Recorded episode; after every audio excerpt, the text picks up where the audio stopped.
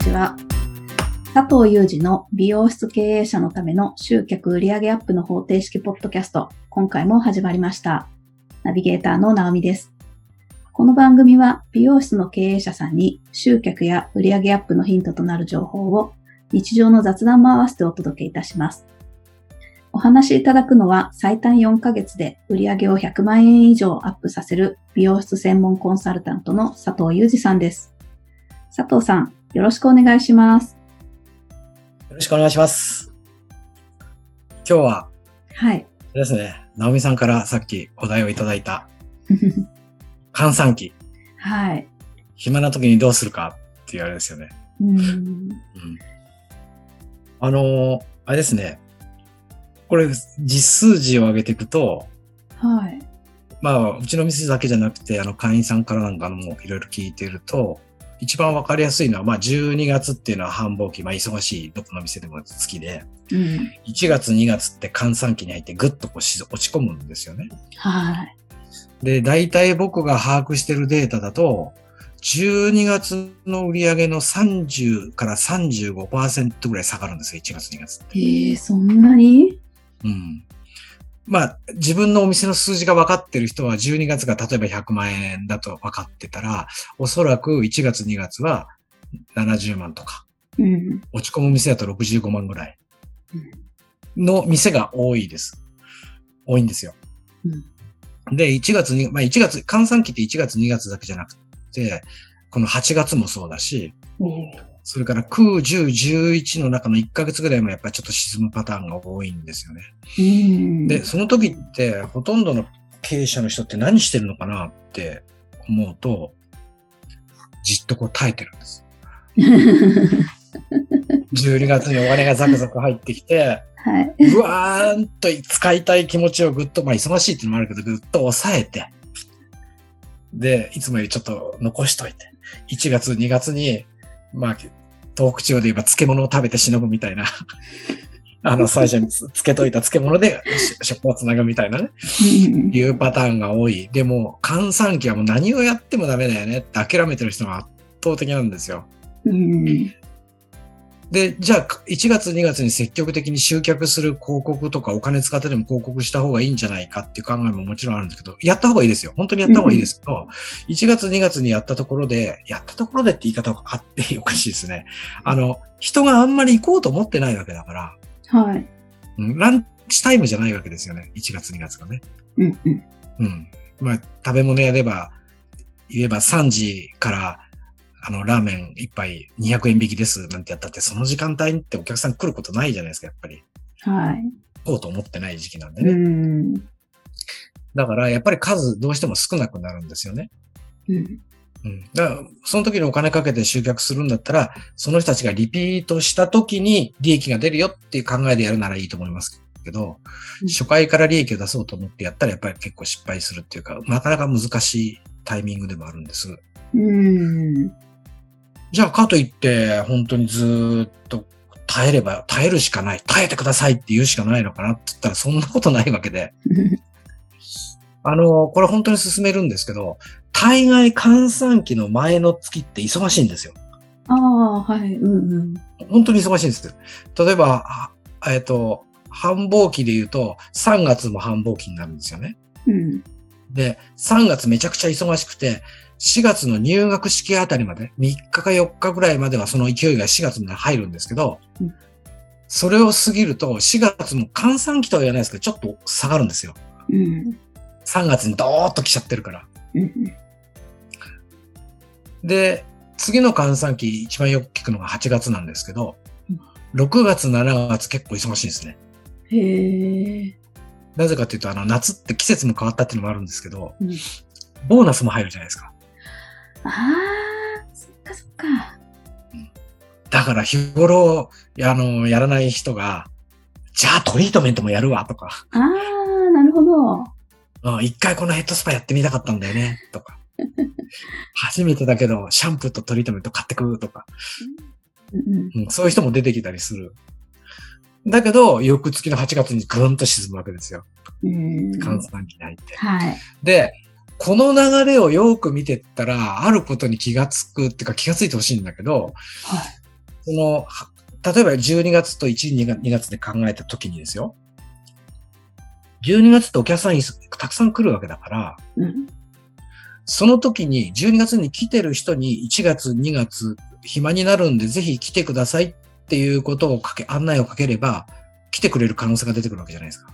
おはい。でも、でもおそらく言葉で言っただけとかお手紙出しただけでは弱いんで、うんうん、ここちょっと一つ頭経営者として切り替えてほしいんですけど、プライドとか店の方針とかポリシーとかちょっと一回ちょっとリセットかけてもらって、30、35%下がる、黙って下げちゃ、下がっちゃうのと、仮に下がるにしても10%ダウンでとどめられるとか。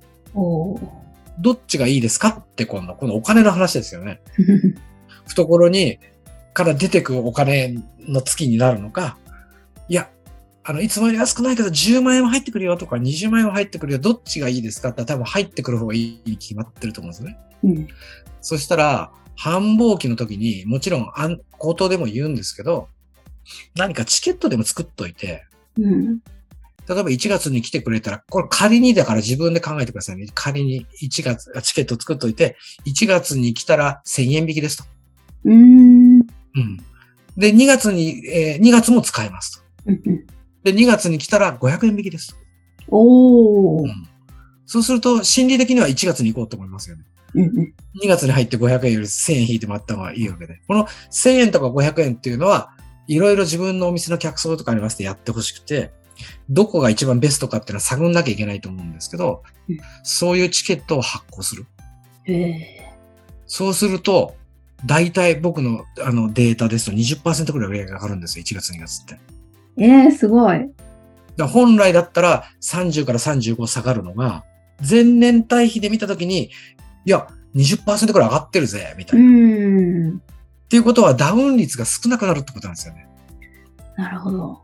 12月と同じように利益が出ますとかは、そんな大口は叩く気もないし、あの、30、35%がそこまで下がんない、30、35%下がんないですよってことはありえない。30、35%下がんないってことは12月と同じ売り上げが出るってことになるわけだから。うん。うん。それは負荷ですけどね。でも1月2月換算期の数字が上がってくる。前年対比で見たときに。で、これ、いや、まあ、まあいいや。勢いだから言ってしまいますけど。仮にじゃあ1月1000円、2月500円でやってみた。うまくいったんだったら3月にも同じことやればいいでしょ。え ?4 月沈むわけだから。ああ、そういうことか。はいはい。うん、そっかそっか。うん。で、4月は、そのお店によって違うんで、ちゃんと過去のデータを見ることですけど、4月1日から暇になるんじゃなくて、さっきも言ったように、おそらく3日か4日ぐらいを境に、ヒュッと下がってくるんですよ。うん、だから4月、その下がってくる日、あの、4月5日から有効とか。忙しい時に割引券を使ってほしくないわけだから。そうか、そうか。はい。うん、うんうん。これも前、あの、動画で話したみたいに、1日から始めるって必要全くないわけで。うん。暇な時に来て、来て使ってもらいたいわけだから。っていう感覚。で、同じことを6月、7月は忙しいから、これは8月に使えますよ。ぜひ使ってくださいね。もう一つ伝えちゃうと、8月であれば何回でも使えますと。えー、だって、美容室に今の時期っていうか、今のこう人の流れって、1ヶ月に美容室に3回4回行く人なんていませんからね。いないですよね。ね、まあ、まあ、行ったって1回じゃないですか。うん。まあ、中には、まあ、中には2回行くっていう人もいると思うけど、でも2回行く人がその割引券を1000円引きの券を持って3回来てくれたら、利益絶対取れるじゃないですか。確かに。普段、まあ、8月1回しか来ない人が、その割引券があるから、もう一回余計に来てくれたら、8月の換算期の売り上げがさらに上がってくるわけじゃないですか。うん。うん。だから怖いことないですよ。無制限に使えますっていうのって、なんか何でも OK みたいになちょっと価値が下がっちゃうから、うん。2回まで使えますとか。うんうんうんうん。3回まで使えますとか。3回ちょっと多いかな。1ヶ月に3回もないからな。だけどまあ、そういうやり方ですよね。なるほど。うん。でもちょっとすごくね、一番大問題は頭の切り替えです。あの、もうしょっちゅうその割引券を出すとか、クーポン出すとか、値引きするっていうのはすごく嫌だってこう考える人が多いんですよ。うんうん。で、経営者はそっちに頭を持ってっちゃダメですよね。今、来月の利益どれだけ確保するんだ、みたいな。うんうん。うん。10万円ポケットに入ってくるのと20万円にポケット入ってるどっちがいいですかみたいな。うんこっちの頭でお前どっちがいいんだよってこう自分にこう言わなきゃダメですよね。そうすると柔軟な発想もできるかなって思うし。で、あ、言いかけて忘れちゃいました。12月に1000円と500円っていう形でやって、うまくいったのなら3月もそれをやればいい。でも、ちょっといまいちだなと思ったら、3月に発行するときは1500円取ってやってもいいじゃないですか。金額、割引を変えればいいわけですよね。うんうんうん。うん。じゃあ、最初から思い切って、うちは、いや、1000円とか1500円じゃあれだから、佐藤がそう言うなら、じゃあいいよ、1月、2月、どうせ暇だから、2000円ぐらい引くかってって2000円引いたとするじゃないですか。はで、うまくいったとするじゃないですか。い。うん。うまくいっても、いや、ちょっと待てよ、だけど2000円引いたらさ、って、結構ガサガサ来ちゃってさ、お客来てくれちゃって、みたいな。結構大変だったんだよねって言うんだら嬉しい悲鳴なわけだから、うんうんじゃあ3月にやるときは2000円引きでやってうまくいったんだけど、1500円引きにするとか、うん。1000円引きにする。だからそれってこう本当に調整してって、へ一番自分のこの店の中でのベストな状況を作るっていうのが、ーあうん、なんか、一番効率を上げる方法かな。ーへえ。あ、それがさっき言ってた、その各々のお店に合わせて調整をって言ってたそういうことなんですね。そうそうそうそう。そうです。ああ、そうか。まあ、とにかく改善するっていうのは何かやってみないと改善も何もないわけで、うんうん。うん、俺はこうだとか、私はこうって、なんか、なんかそのプライドとかなんかそういうの持つのは大事なんだけど、そこで持っちゃいけないと僕は思ってるんですよね、経営者って。うん。うん。あの、ユニクロの社社長とかもすごいじゃないですか。すごいっていうか、ユニクロさんすごいじゃないですか、現時点で。うん。ユニクロの社長をあんな安売りの服売って何あいつなんていう人いないじゃないですか。ああ。確かに。ですよね。うん。うん。いや、これから服屋さんをやろうと思ったら、いや、俺はあれだよね、あの、フェラガモの服しか売らないよねとか、ブティックやるならそうだよねって 思うかもしれないけど、やって売れればいいですけど、売れなかったら意味ないわけで。で、やっぱり、ああいうリーズナブルな大衆の服を売ってても、あんだけでかくなれば誰もあの人のことをバカにする人なんかいなくなるのと一緒で、うん。まあ、経営者って、その利益が上げられたかどうかが、その経営者の、まあ、一つのし成績表になるっていうかね、うんうん。と思うんです。だ変なプライドっていうかな、思い込みをこっちで強く持ちすぎちゃう。こっちでもこっちでもいいんですけど、お思い込みすぎちゃって、いや、絶対それはうちはやらんってやったら、じゃあ今のままのでいいですかって話になっちゃうわけで。うん。まずは経営者がそこを頭をパッと柔軟に切り替えられる。一回やってみるぐらいの確かに。ですよね。あって思います、僕は。あ。なるほど。で、もしスタッフがいるところであれば、スタッフも美容師ってそういうこと考えるパターン多いんですよ。うんうん。え、割引券出すんですか？とまたクーポン発行するんですか？みたいな。っうんうんていうスタッフもいると思います。じゃあそういうスタッフを、ほらやってよかっただろう、よかったですって言わせるにはどうすればいいかって話じゃないですか。経営者は、例えば1月に、今日、まあ、これちょっとわかりやすく、1月換算期で何もして、いや、しないから、収入ゼロですと。だけど、経営者がその頭をちょっとやるけど、じゃあそんだけ言うなら1回だけだ、1回だけだぞってやってみる。収入ゼロだった1月が10万入った、15万入った。絶対経営者喜びますよね、必ず。うんだったらスタッフにも還元してあげればいいじゃんって話ですよね。うんクーポン発行するぜと。で、お客さんをこの、こまあ、よ予想見込みとして10人は増やしたいんだよとか、50人は増やしたいんだよ。その店の規模によって。で、増えたら、その分、還元するよ。それ臨時ボーナスみたいなもんじゃないですかね、スタッフ。うんうん。そしたらおそらく次の3月もやりましょうよって話になるんじゃないかなと思います。そっかそっか。頑張りますよみたいなうんそうですよね。スタッフさんがね、やっぱりやる気になって、ね、あの、ノリノリでって言ったらなんですけど、お客さんに対応してもらわなかったら、チケットっていうか、クーポンだってあんまりね、振るわないですもんね。そうなんですよ。うん。で発行する時の気持ちからして違うじゃないですか。うんうんうんう一番良くないのが、あの、例えば、あの、ありがとうございました。今日はカラーカットでいくらになります。あ、あの、来月使えるクーポン券出してますんで、ぜひ使ってください。みたいな。で、これあげてますよね、ちゃんとお客さんに。ん。うんうん。だけど、そんな言い方でじゃダメでしょ、みたいな。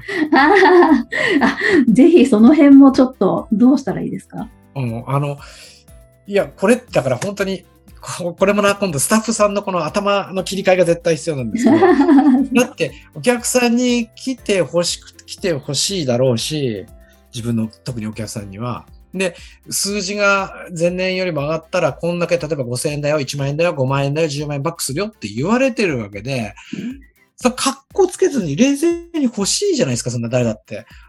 給料だから。うんそしたらあげるときも気持ちを込めて、ナオミさんっていつも来てもらってありがとうございますって、正直1月2月って暇になっちゃうんですよって言えばいいじゃないですかね、正直に。おー。うん、あんまり言いたくなかったけど、個別で対応してるんで、それで暇になっちゃうんですよって。だからぜひ来てくださいって。で、あの、クーポン差し上げますんで、ぜひ使ってくださいって言われたら、うん。なんか、ちょっとあれでしょ、来ますね。うんまあ、行く行かないはちょっと別だけど、うん。ちょっとこうこう伝わるものがあるじゃないでうすか。ん。うんだ。から、あげるときも、なんか、お、宮城買ってきたぞ、ポイって出すんじゃなくて、すっごい美味しいケーキ型っていうから買ってきたんだよねって。まあ、食べたらまずかったにしてもですよ。うんそういうふうに言われるとなんか嬉しいじゃないですか、もらう方って。うん。だからそういう、もうもらう側の立場。これ銀座のクラブで聞いたんですけどね。すごい、スペシャル。うんはい。スペシャルですよ。ほんとスペシャル。あのね、暇になってくると、今コロナだったらよだから余計なんですけど、うん。お店がいつからコロナが解除になったんで、いつから営業することになりました。うん最初は案内が来るんです。うん。コロナが始まる、あ営業を再開するじゃないですか。はいでも暇なんですよ、結果論として。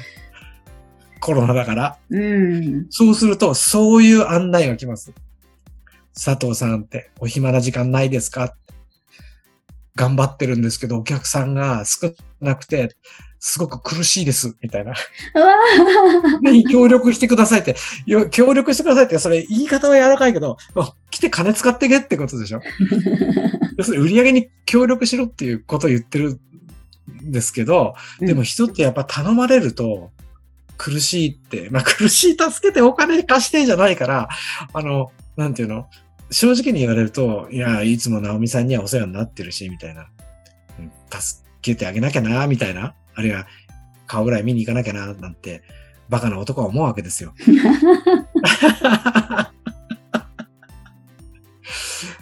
だから、いや、こあの、いや、これってだから、じ自分が客だと感じなかった部分ってあるんだけど、そうだよ、これ使えばいいんじゃんよ、そのまま、みたいな。正直に暇、暇で助けてくださいとか来てください。飲食店とかやってたりするじゃないですか、助けてとか。最近そうですよね。そうです、そううんです。うん。